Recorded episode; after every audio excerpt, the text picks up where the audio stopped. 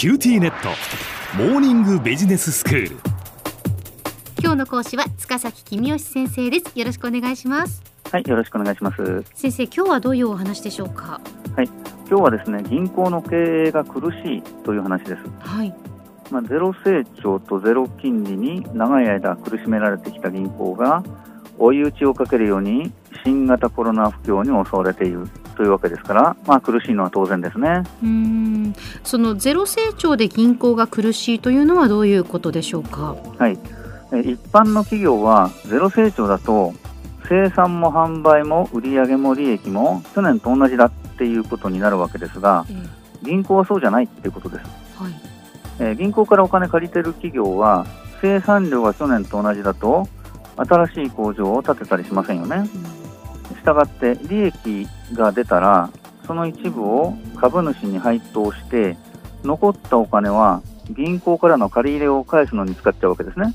つまり銀行にとっては日本経済がゼロ成長だということは貸出金がどんどん減ってくっていうことです。うん銀行のビジネスはマイナス成長なんですね。一般企業の生産量は去年と同じなのに、銀行のビジネスだけ貸し出し残高が減っていくわけですから、マイナス成長なわけです。ええええ貸し出しが減ると困るので、じゃあしょうがない、ライバルの銀行からお客を奪おうと思って、金利を下げる。そうするとライバルの銀行も同じように考えて金利を下げる。そうすると結局、お互いにライバルからお客を奪うことはできなかったけど、貸し出しの金利が下がっただけっていうことに終わることも多いんですね。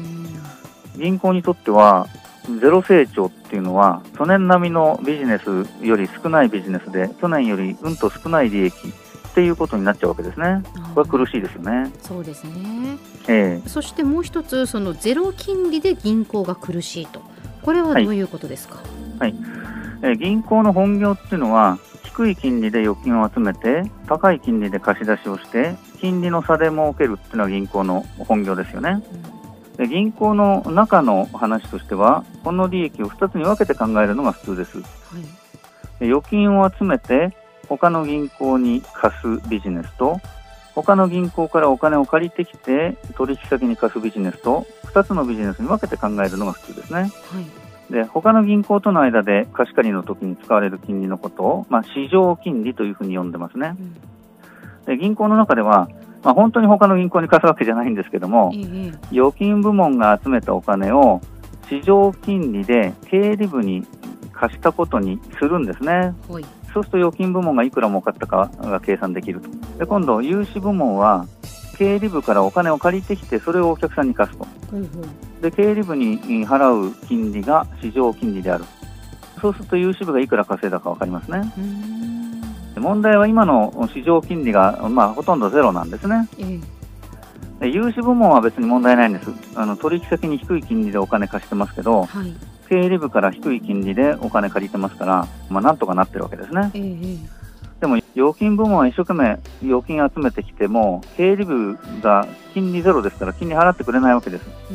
うんとお客には金利払わないけれどかといって預金部門は人件費とかいろんなコストかかってますよね。はいその分だけ赤字になっちゃうわけです。うん。そんなことなら預金部門なんて廃止しちゃえばいいじゃないかっていうことができればいいんですけどええ。それはまあ簡単な話じゃないですよね。はいはい。銀行の取引先ってどうしてもうんお宅の銀行に預金口座ないと困るよって言ってくるわけですね。うん。それもお金借りたり返したりするときに預金口座の残高引き落としとかしますから。えええ。実は銀行にとっても取引先が預金口座持っててくれるのは安心なんですね。で取引先のとこにはいろんな入金があります。えはい。でそれ見てると一応この会社は順調に売り上げ伸びてるなっていうことが確認できるわけですうねんちゃんとチェックできるわけですね。そうです。割と早く気づけるわけです。うん。なんか問題があるときに。ええええ。そして、まあ、この新型コロナウイルスの影響で、まあ、銀行が苦しい。これはどんなふうに解説いただけますか？あの新型コロナで、えー景気悪いですから、まあ、倒産がすごく増えるだろうと懸念されてますよね。ええ今のところ、売上が激減しても、まあ、手元資金で食いつないでいるから、まだ倒産してないよっていう会社が多いみたいですけど、でも、このまま売上が戻らなければ、手元資金が底をついて、もう耐えられなくなって倒産しちゃうっていう会社がどんどん増えてくるだろうと言われてるわけですね。はい。そうなると、銀行の融資が大量に焦げついて銀行が巨額の損失を被りかねません。新型コロナの不況で資金繰りが不安だから借り入れを増やしたいっていう会社も多いようですがそういう会社が借り入れを増やした後に倒産すると銀行の損失はかなり巨額に上る可能性もありますよね、はい、長年ゼロ成長とゼロ金利に苦しめられてきた銀行にとって新型コロナの不況は、まあ、泣きっ面に蜂まさにそういう感じだと思いますね、うん銀行によってはですね自己資本比率が低下して貸し渋りをせざるを得なくなってしまうところも出てくるかもしれません、はい、銀行には自己資本比率規制という規制がかかってます。極めて大雑把に言えば銀行は自己資本の12.5倍までしか貸し出しをしちゃいけないよっていう規制ですね。で、えー、銀行がゼロ成長とゼロ金利と新型コロナ不況で赤字に転落すると自己資本が減りますよね。はい、そうすると減った自己資本の12.5倍までしか貸し出しをしちゃいけないということですから、うん、貸し出しを減らさなきゃいけなくなるかもしれません、えー、借り手には何の問題もないのに銀行側の事情でもう貸さないよって言われたりあるいは貸してあるの返してって言われたりするわけですから借り手としてはたまったもんじゃないですよね、うん、えただ、まあ、銀行も意地悪で貸し渋りをしてるわけではなくて規制があるので泣く泣く貸し渋りをしてるんだってことだけはちょっと分かってやっていただきたいなと、まあ、元銀行員としてはそう思うわけですけどね。うんうんでまあ、そうなると材料を仕入れるお金が貸してもらえなくて倒産しちゃう会社が出てくるかもしれません。でそうなると、まあ、一層不況が深刻化してしまうということだってありますよね、えー、福岡地方はおそらく大丈夫だと思いますけども地方によっては地域金融機関が貸し渋りをすることによって地域内の倒産が増えて一層地域金融機関の決算が悪化するといった悪循環に陥るところが出てくるかもしれませんね。では先生今日のまとめをお願いします。はい。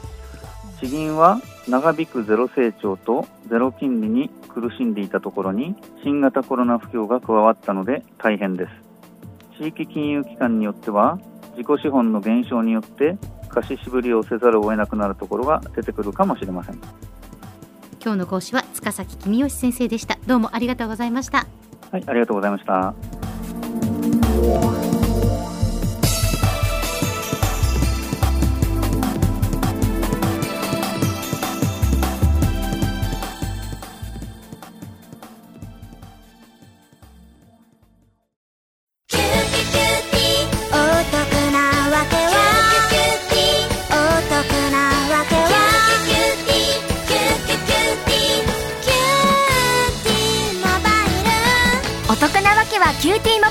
月々税抜き990円からお近くのショップまたはウェブへ